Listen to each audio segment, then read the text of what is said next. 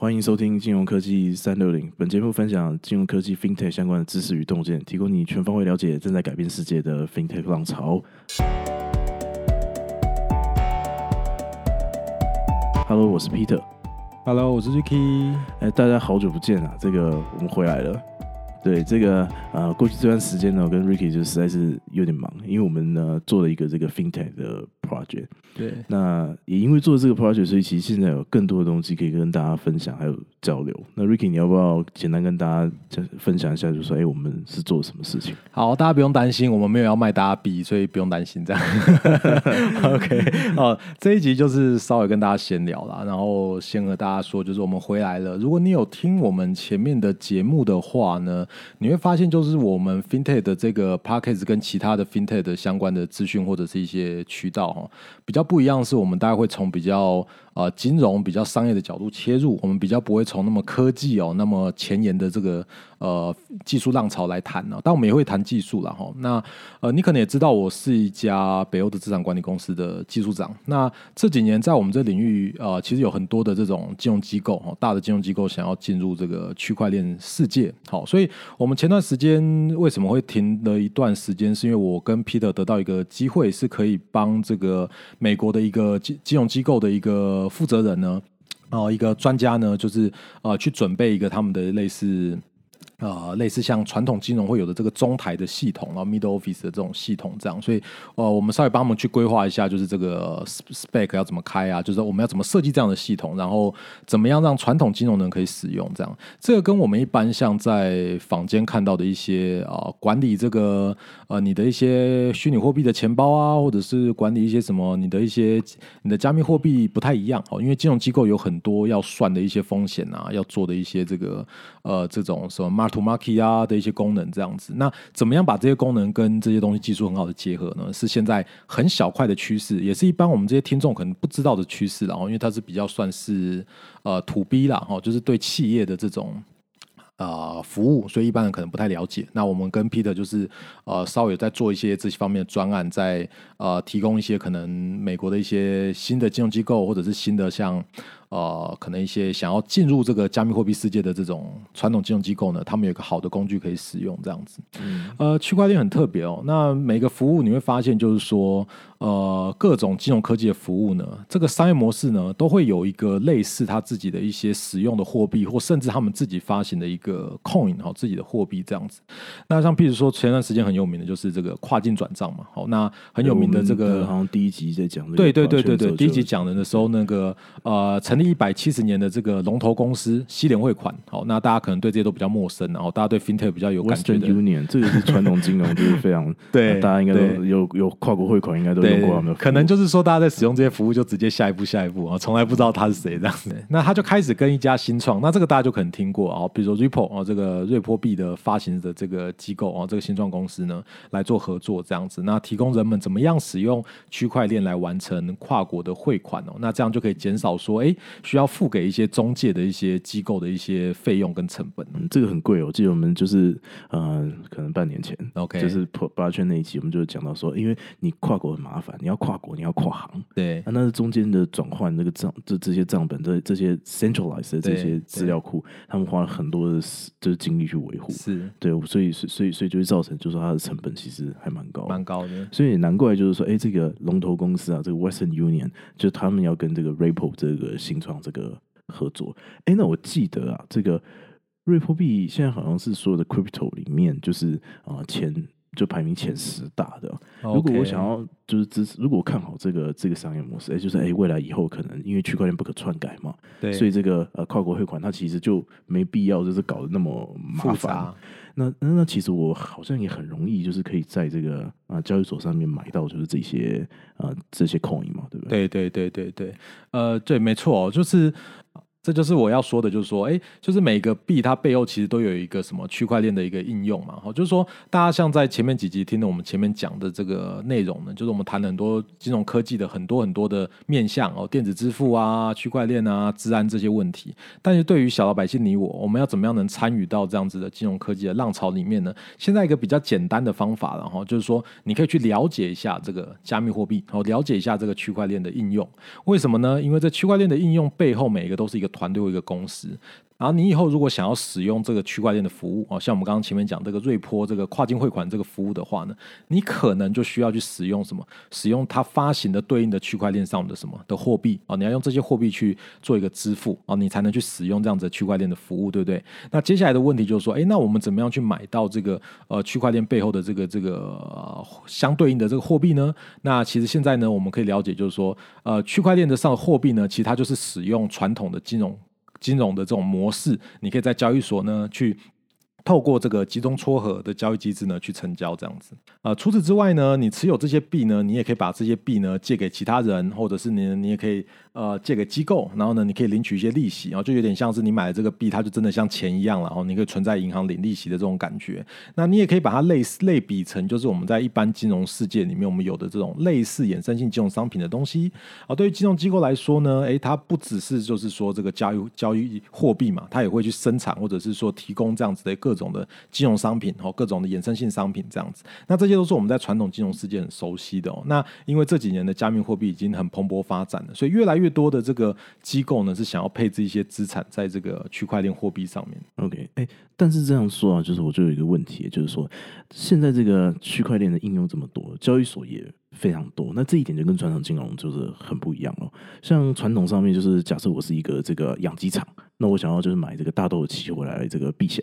好，那养鸡场为什么需要大豆？其实为什么大豆会是这个世界上这么重要的东西？你看，中美贸易战，中国的不满美国的大豆，对，川普是怎么样？其实这是因为。大豆是现在我们主要蛋白质的来源，对，好像几乎可以是一比一换成蛋白质。对不起，就是我我我我不是这个读化学的，是或食品工程，但是好像就是听说是这个样子。那而现在就是呃，世界主要的这个呃养殖场，就是他们的饲料啊，有主要的成分就是大豆。所以大豆是非常重要。好，不不讲那么多，就是假设我是今天是一个养鸡场，那我我想要就是买这个大豆期货避险，那我大概好像就只能在 CNE，就是芝加哥期货、芝加哥商品交易所买嘛。然后我记得就是说，阿根廷好像它有一个交易所是吗？有一个比较小的交易所。哎，但是这个就你看，就是我要买大豆，大豆这个商品。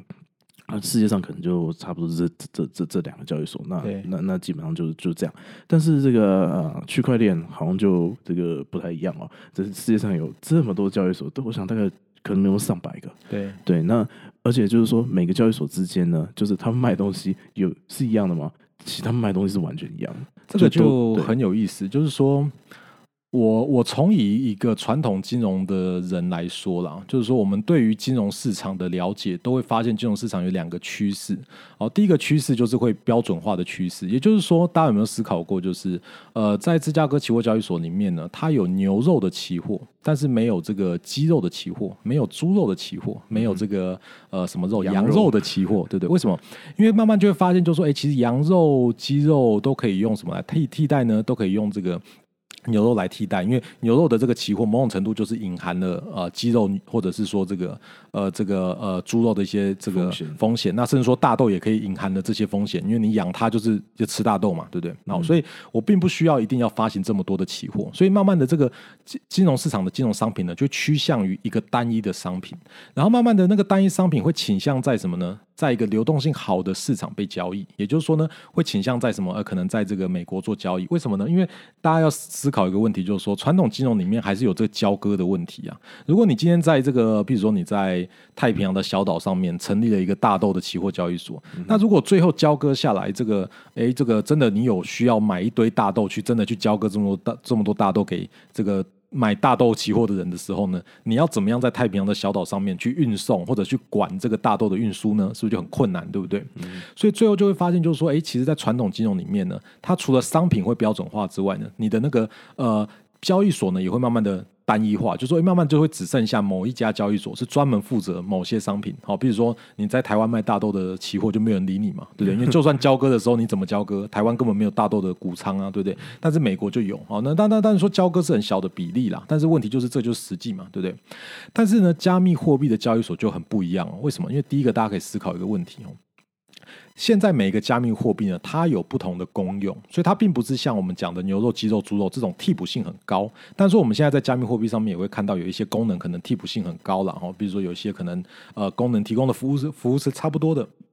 但是你会发现其实还是不太一样。那大豆的交割呢，会有这个问题，就是说，哎，我可能在美国交割，在阿根廷交割，哦好，那都有生产大豆嘛，OK 可以接受。但是加密货币这个交割就很简单啊，你在网络上随时都可以交割，对不对？然后就是随时都可以做，所以变成说，在加密货币的这种交易过程中呢，它就少了传统金融这种商品的标准化跟什么交易所的标准化、单一化的这种需需求，所以变成说，随时任何人都可以在任何地方开一个什么，开一个比特币的交易所，对不对？啊，就是你随时要 在这个地方。但但说如果有监管进来是另外一件事啊，哦，但是至少自然的倾向并不会像传统金融这种趋向单一的商品或者趋向单一的交易所这种特性，好，趋这种特性，而且流动性也不会有问题啊？为什么呢？因为呢，像大家如果知道这个台股的这个呃选择权，或者是说呃一些其他的国家的选择权，其实流动性都不会像美股选择权来的好。为什么呢？因为呢，美股选择权，因为美国的金融业发达，所以美股选择权的流动性高，所以大家就愿意买美股的选择权，大家就吹美股就好。对对对对对对。那但是问题是台股就变成说，哎，相对来说可能。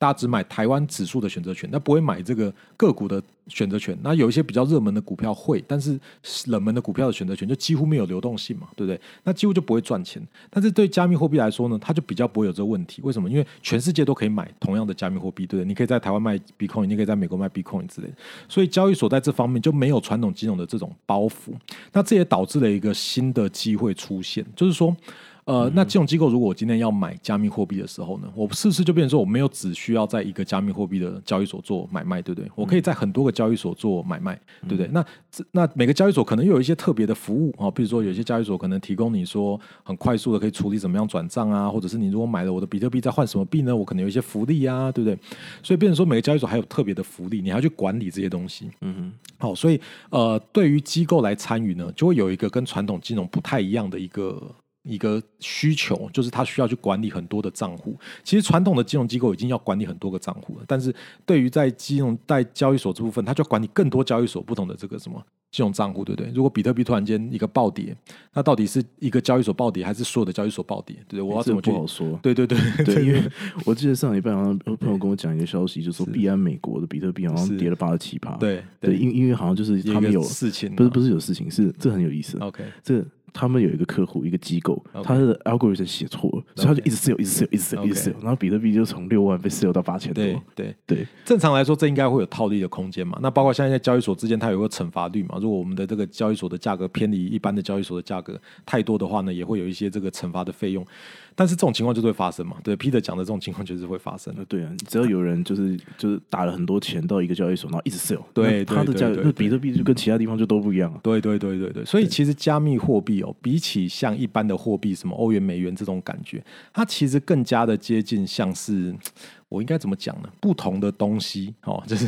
就是不同的东西，就是说，你你譬如说你欧元你在买，你美台湾买美国买，你都在只需要对个地方买就好。但是你现在买比特币，你可以在全世界各地买，这样，所以你就有了这个交易所的需一一个需求在了。所以我们刚刚讲说，我跟 Peter 我们最近有一些机会哦，就是说，呃，可以给这个机构在生产或者制作这样子的这个。呃，Middle Office 平台呢，可以给他们一些建议，或者是协助他们去做一些这个产品的开发，或者是系统的风险的计算呢。因为我们是一个旧世界的人嘛，对不对？旧钱新世界，就是我们要看看怎么把这些旧的机构、这些大金鱼、这些大象呢，把他们带来这个新的金融世界里面啊。那我是觉得，相对一般，现在你如果听其他的 p a r k e t 说看一些其他的。呃，FinTech 文章，他们对传统金融都是一种仇视的眼光啊。我觉得我们 Pockets 的定位应该可以是一个比较呃双赢或者是一个缓慢的过渡的这种角度来谈这样子。因为我们自己本身就是旧世界，对啊，我们怎么可能我们就很努力的爬到这个新世界？对，那你最终就要选择嘛？你是要像法国大革命干掉一切呢，还是你要像英国一样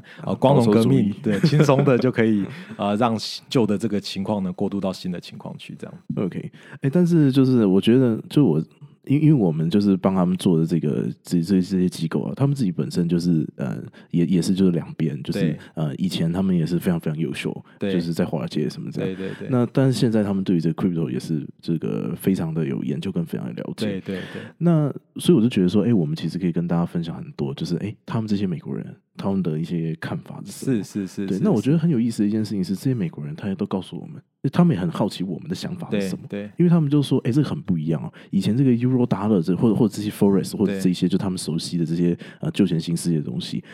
这个波动都是在这个美国时间比较大，那纽约时间比较大。对，哎，但 Crypto 就不一样了。这个啊区块链的这些货币呢，它波动大的时间是在啊亚洲时间，特别是日本时间是再早一点点。其实我觉得有一点像是从美西时间开始这这个蛮有意思。所以我觉得我们之后就是可以跟就是各位听众朋友就是一起交流。那如果说大家有什么看法，有什么想法，非常欢迎加入我们的这个嗯赖群组。那我们赖群组就在我们的这个啊这个描述栏里面。我们可以一起讨论。我们这边分享就是我们这些啊、就是我们这些案主啊，这这些美国人，他们他们给我们的一些想法。对那当然也希望就是说，哎，大家也可以给我们一些回馈，甚至就是说，哎，亚洲的一些一些特色跟一些想法。对，好，那我想我们就闲聊结束。好对，我们开始今天的这个内容主题哦。可以，我觉得今天这一集呢，原本我们设计的一一一直原本就要录了。我们这一集就是要涉及的是一个就很重要的一个一一个主题，就是说我们前面讲了很多，就是讲说，哎，这个呃现在就是这个啊、这个 FinTech 它的这个基础建设已经被完成了，因为像这个网络已经铺好了这样。那啊、这个这不只是这个呃科技业的人这样子看，其实这个金融业像这个资诚的 PWC，那、他们也认为就是说，哎，未来就是啊、这个就好像有百分之二十五的工作在可能五年左右，就是会被这个 FinTech 这个就就就就是改变。那但是这些好像都很大。那对于我们这些一般这样小老百姓，或者是我们就有时候都直接说自己是一介草民，对，那对我们这种一介草民来说，我们要怎么样子参与这个 FinTech 浪潮呢？好，这是一个很好的问题哦。的确，对于一般人来说，像我们前面几集录的啊，云端运算啊，人工智慧啊，哦，我跟你讲，这都要投入非常可怕的资本哦。像呃，你看那个 NVIDIA 那些做人工智慧的、做 AI 的哦，那都是要花很多很多的这个电脑啊，很多很多的资料啊，对不对？那你治安更不用讲了，这个最有名的这个以色列，对不对？这个你怎么打得赢这个国防部跟军方这样子？所以相对来说，这都是我们一般人比较难企及的地方了哈。但是区块链比较不一样，然后但我们也不是鼓励大家就是一定要 follow 我们就去买币或怎么样，但是一定要了解一下，就是说，哎，像区块链或加密货币这些东西，就是呃带来的一些机会哦。那尤其是对科技业的人来说呢，他会发现就是说，哎，他会很强的感觉，就是说这一波区块链的浪潮呢，比较像过去的这个网络创业。好，那你可以很低成本的开始哦，架一个小东西，然后发展你的产品，对不对？那对于非科技人，他可能就会觉得说，哎，他好像打破了什么？打破了传统金融这种好像什么贫富阶级啊，投资人好像都是有钱人啊，有钱的越有钱，没钱的越穷啊。好像我一般人也有机会可以参与到什么？参与到一个好像呃一个不错的一个一个未来的发展的这个成功的机会，或者是获利的机会这样子。所以，我们其实就可以先从这个呃区块链是怎么样哦，打破这种传统的这些呃有钱人他们做这种创业投资哦，这种好像是一个很高大上、很有趣的东西。譬如说哦，这个有钱人投资 Facebook 啊，有钱人投资 Twitter 啊，然后 Twitter 大涨啊，然后怎么样怎么样哦，区块链好像就可以打破这样子的这个呃需求状况哦的这个特色，我们可以来谈一下这样子。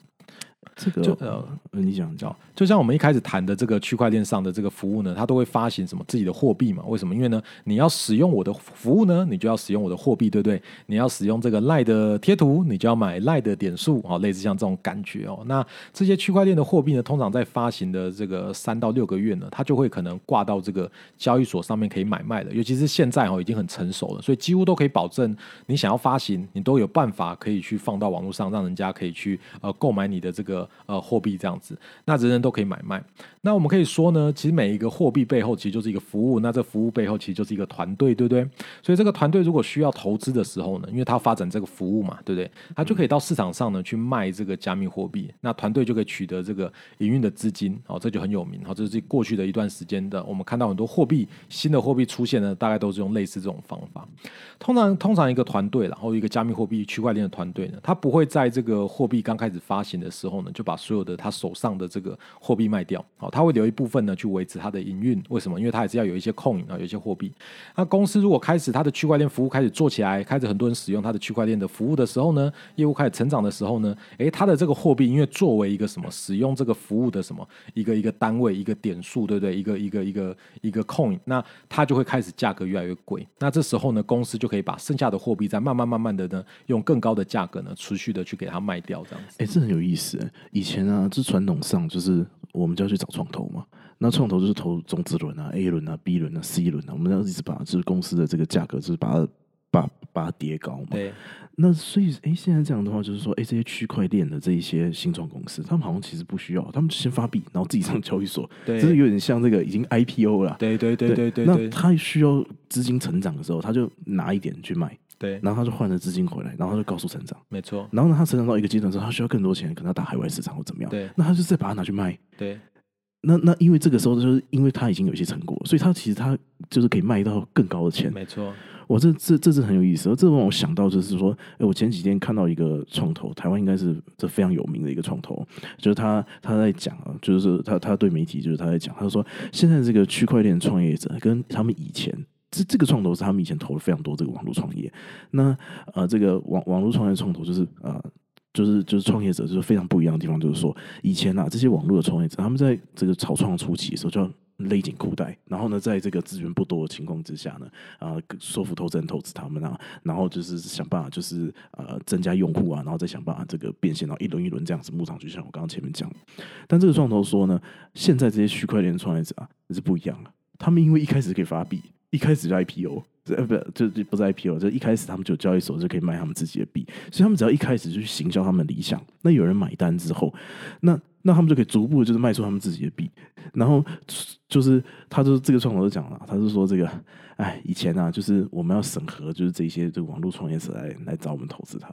但现在我们得去求这些区块链创业者让我们投资他，因为这些区块链创业者他们一开始就很有钱，OK，那对，没错，你讲的其实就是一个很实际的这个例子哦。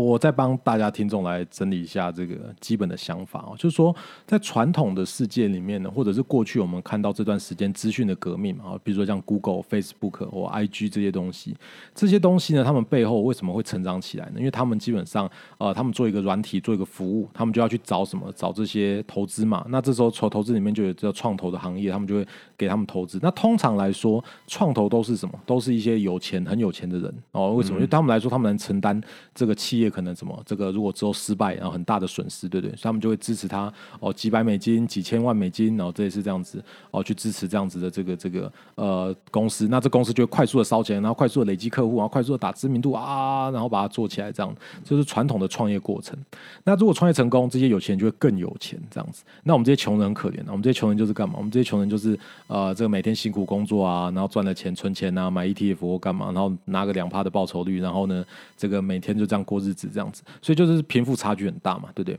那刚刚这个 Peter 提的这个概念就是什么？这概念就是说。对于我现在要创业的人，尤其是说我们已经讲过，FinTech 就是未来是几乎所有公司都可能会变成 FinTech 公司的情况下呢，那为什么不是所有公司它都不自己去发币呢？我不知道大家有没有这种感觉哦。像赖有赖的 Point，像我最近用这个全家，全家有全家的 Point，我妈非常喜欢用全家的 Point。然后呢，这个这个这个，我现在用什么？我现在用全联，全联也有全联的 Point。然后呢，那个家乐福现在有家乐福的 Point，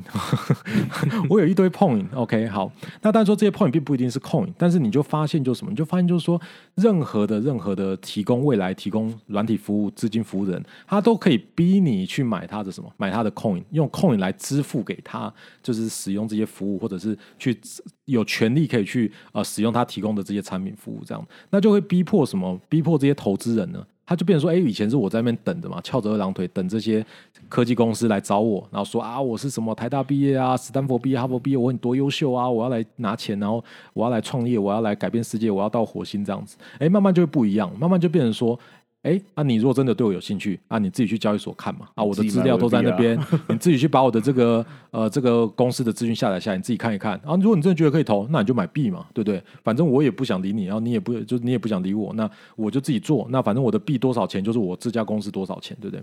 那这也有一个好处，什么好处？这好处就是说，哎，我也不一定要找一般的这个投资人啊，对不对？我也想要什么？如果今天创业家他今天可以跟全美国人同时去募资的话，这当然他宁可这样啊，他干嘛去找创业投资人？对，哦，当然说创业投资人会有一些额外的服务啦，然后人脉啊或什么什么之类的。但是如果我今天只是要募资，然后营运，然后今天有一些求一些成长，那更好的方法，我就干脆直接发币了，对不对？那你就小老百姓，你看我这币零点零几块，你投个十块钱、二十块钱，对不对？我就可以成长嘛。像很多创业团队在一开始在做的时候，他们都俗称就有三 F 嘛，和这个 Four 啊 Friend 跟这个什么这个 Family 对不对？所以你就是找傻瓜投资你，或找你的朋友投资你，或找你的家人投资你，对不对？你现在就是有点像是你就可以对全世界的人去公开的，就是变大了。对，这三个 F 三个 F 就变大，你就不一定要那么快去找这个投资人，然后让投资人这样子好像把你看的哦，不知道你是在干嘛这样子。好，所以这个就是一个小额的投资人，你也可以投资你喜欢的团队，那你也可以参与到这个创新的浪潮。所以就呼应我们的标题嘛，就说我我们一般人怎么样参与到 fintech 浪潮啊？你就去开 fintech 公司吗？还是你要像我一样，像 Peter 一样，我们去做 fintech project 吗？那么小老百姓怎么做这种事情？对，所以我们最佳的方法是我们可以去这样子去支持这样的团队。但是你说现在人是用这种心态吗？可能也不是啦。有些人只是想要单纯就是像炒股票这样玩币这样子。但是我们的确是可以透过持有我们看好未来发展的这个区块链服务的这个公司的。货币呢，来这个这个这个等待这个货币未来有价值成功呢，我们也可以有一些更大的获利的机会。这样子，我觉得今天这样聊是很有意思，因为我以前就听一些长辈，就是就是金融业的长辈，他们在讲，就是说，哎，最重要就是钱滚钱啊，对不对？对对，那。我我们现在好像了解到，就是我我记得呢，就是我以前老板就是是戏股的嘛，那他就跟我讲到，就说哎，戏股就是投资创投有一个法则，因为他他自己本身就在美国是政府认证的，就是天使投资人啊。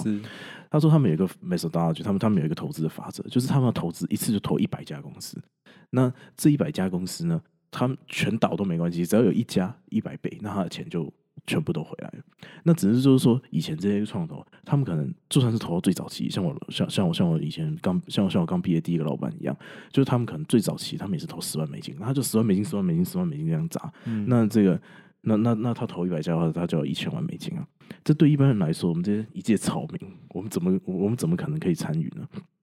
哎，但是现在这些区块链创新。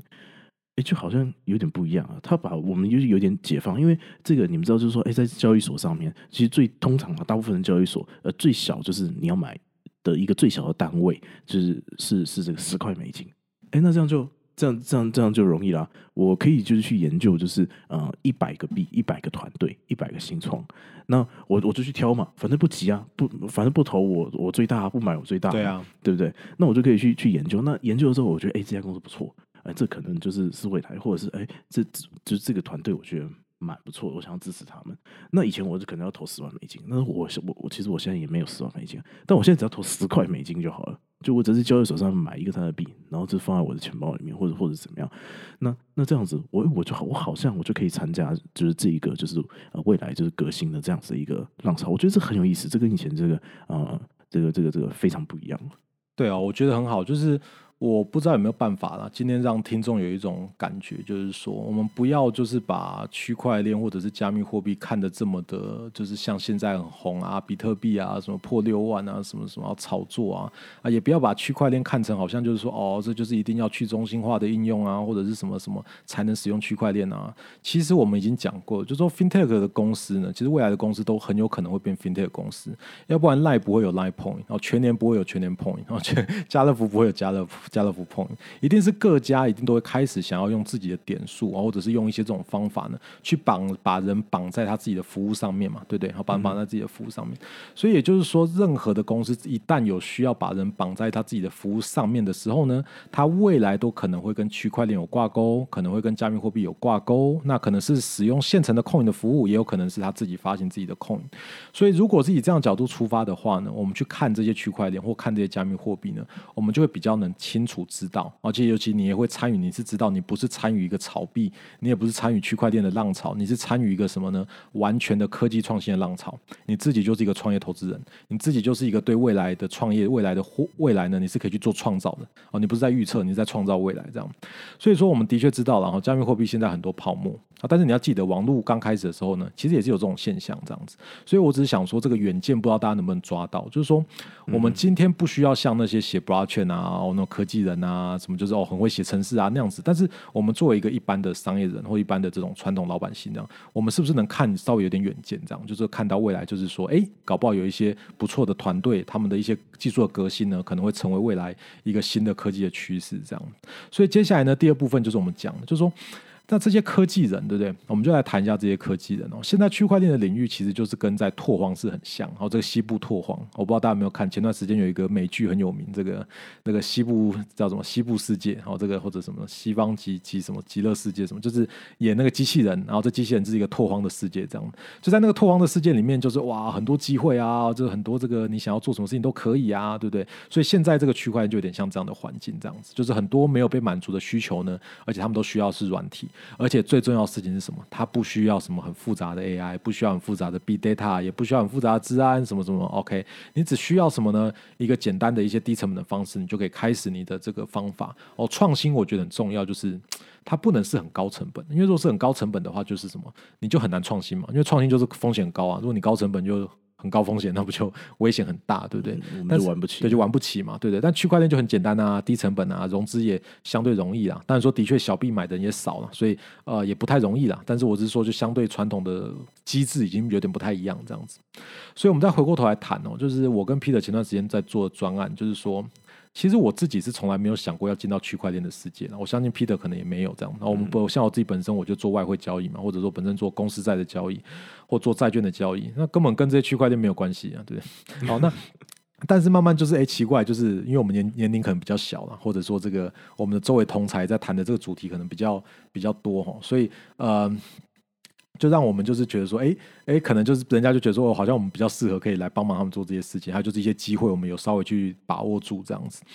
所以说，就是哎，就是我们就有办法做这样子一个中台的系统了。那我们在传统金融世界中，我们会看到说，哎，已经有很多很好的软体啊，就是中台系统一堆啦，然后呢，交易系统也一堆啦 b u r n b e r 啦，然后这个入透啦，什么都一堆啦，哈。那产业资料也一堆啦，哈。那你要做交易，做外汇交易啊，Meta Trader、Multi Charts 啊，什么一堆啦，哈。反正什么都一堆。哎，但是区块链就什么都不一样，为什么？因为传统券商使用的那些 API 那些习惯呢，哎，在交易所世界都完全不一样。而且更麻烦的事情是，哎，更有趣的事情是什么？交易所它都有一些什么？一些很方便的服务，让你可以去对。接，对的。我们那时候谈 FinTech 浪潮，我们讲说 FinTech 之所以可以很低成本，是因为我们以后要接这些金流，接这些东西，人家就直接 API 给你，你就接进去，好，给你一个服务接口呢，你就把它接到你的应用里面，你就马上可以使用这些金流服务，使用这些治安服务，使用这些支付服务，这样子。所以这些就很多像传统金融不太一样的地方。所以你几乎是要需要一个全新的软体、全新的系统这样子。那我们就是在做，就前段时间我跟 Peter 就是在做这样子的一个一个软体哦，这样子。那其实坦白说，就而且其实不会很难。对，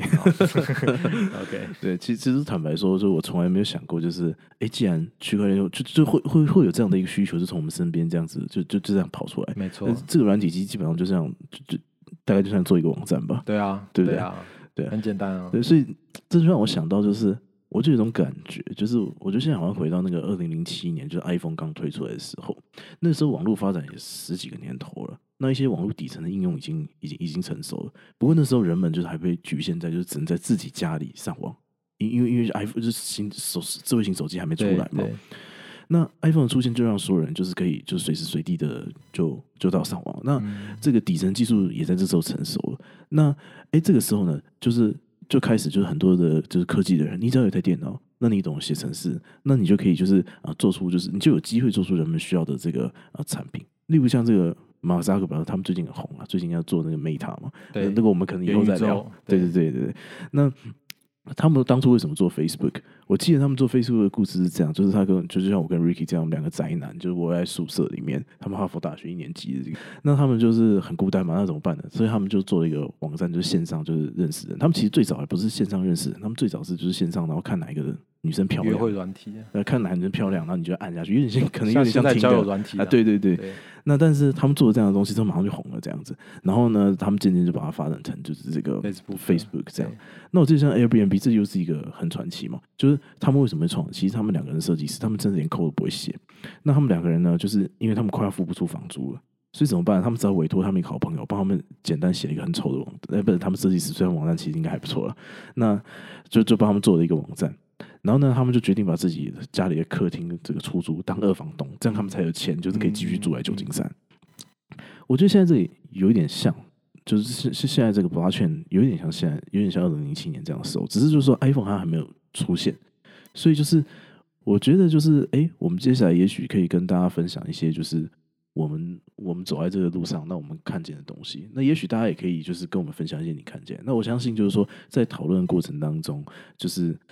就也许也也许就更多人可以看到，就是啊一些就是身边的机会，就像我跟 Ricky 一样，就是我们就是开始录这个 podcast 这样，哎，结果没想到就是以前的朋友就找上来就说，哎、他们这个，哎，你们也在关注这个 fintech 啊？那我告诉你，就是我们有这样的一个需求，那你们可不可以帮我们做？我觉得有时候机会就是这样子出来的。就对啊，很直接啊，因为就很直接想嘛，我们这 podcast 录也没几集啊，所以呃，这是听的人都是我们朋友对，听对对对啊，都几乎是我们的好朋友嘛，所以呃，就有这样机会上门，所以我真的觉得哈，这真的是一个一个一个趋势啦，一个浪潮啊。那呃，尤其是我们又不是那么技术的人，我当然说不是不会技术，但就是我们不是那么技术的人，我觉得就是说。我觉得我们可能对一般人比较有同理心吧，就是说我们也可以以一般人的角度来思考来看这些东西。所以，呃，我们如果能有办法这样子来透过研究这个区块链的团队，然后那大家可以小额买他们的货币，然后参与创新的过程。那当然说你也可以不要买，我们不知道。那我想这也可以就是对大家来说会让他聊聊，让大家感觉到就是。你对 fintech 的浪潮是是某种程度你是可以踩在它上面啊，就是像冲浪的感觉啊，就你可以你可以搭在它的浪潮上面这样子。我自己有一个比刚刚 Peter 讲的那个二零零七 iPhone 出来一个更深的感触是早期的波接网路这样，因为我在我小学的时候那时候就是网路刚出，所以那时候以前我们都没有什么游戏嘛，就可能就是玩这些纸纸上的游戏或干嘛之类的，然后或者是玩一些单机游戏。后来那个哇，网络一出之后呢，我还记得我小学四年级吧，我去买那个石器时代的这个游戏包，那个是多少六九九还是干嘛？哇，超感动，你知道吗？买回去居然可以上网，然后我开了账号，然后把角色创造出来，然后进到那个游戏里面，我就哇，我居然可以跟这么多人同时在玩这个游戏。小学四年级哦，我印象很深刻，因为我那时候的账号就是我的学号这样子，就是四多少四一零零八这样，所以四年十班八号这样，所以所以所以呃呃，我觉得啦，这种感觉就是很希望，就是我想要透过 FinTech 我们接下来录的过程，就是我们中断一段时间嘛，为什么我后来又把它捡回来来录呢？就是希望能让大家就是呃跟着我们一起来走在这个浪潮上面。然后，那我们这一集可能讲的有点发散然后讲的比较随性一点点。那呃，希望让大家能抓到一些观念跟概念，这样。嗯，简单来说呢，如果我们总结一下这一期我们的这个重点的话，我们过去几集我们在谈的都是一些就是哇这个 fintech 的报告啊，这个这个 A 十六 Z 这些创投他们的这些看法嘛，对不对？那这些都很大，那我们要怎么做呢？对不对？这个其实因为要重新开始录这个节目，所以其实我自己也去重新听了，就是我们前面就是分享的东西。我听的时候，我就是一直有一个疑惑，就是哎，那我怎么开始呢？对对不对那我的朋友们要怎么要要怎么开始呢？因为大家都不想要错过这个对啊，这浪潮，未未来嘛，对对不对？那于是我们就想到说，哎，我们可以透过就是我们现在就是因为反正工作就会接触到一些就是错没错，看到一些知知识啊对，知识，对，那这些主要都是美国人怎么看。那我就说，哎，我们可以把它多研究一点，然后可以分享给大家。嗯，那也许就是说，哎，大家就可以跟我们一起，就是嗯，就只是看到就是可能更多一点的东西。那如果你就是因为我们的专业，我大学是读地理的，那 Ricky 是读数学的，对，对我们专业就是其实也很局限。那像 blockchain 的话，它的应用其实有非常的很多，对对不对？这个在这个工程上面啊，在这个啊生物上面等等，那我相信就是所有人都有不同自己的专业。那也许就是说，我们也邀请大家可以加入我们的这个 Line Group Line 群组，那可以跟我们一起分享，就是啊，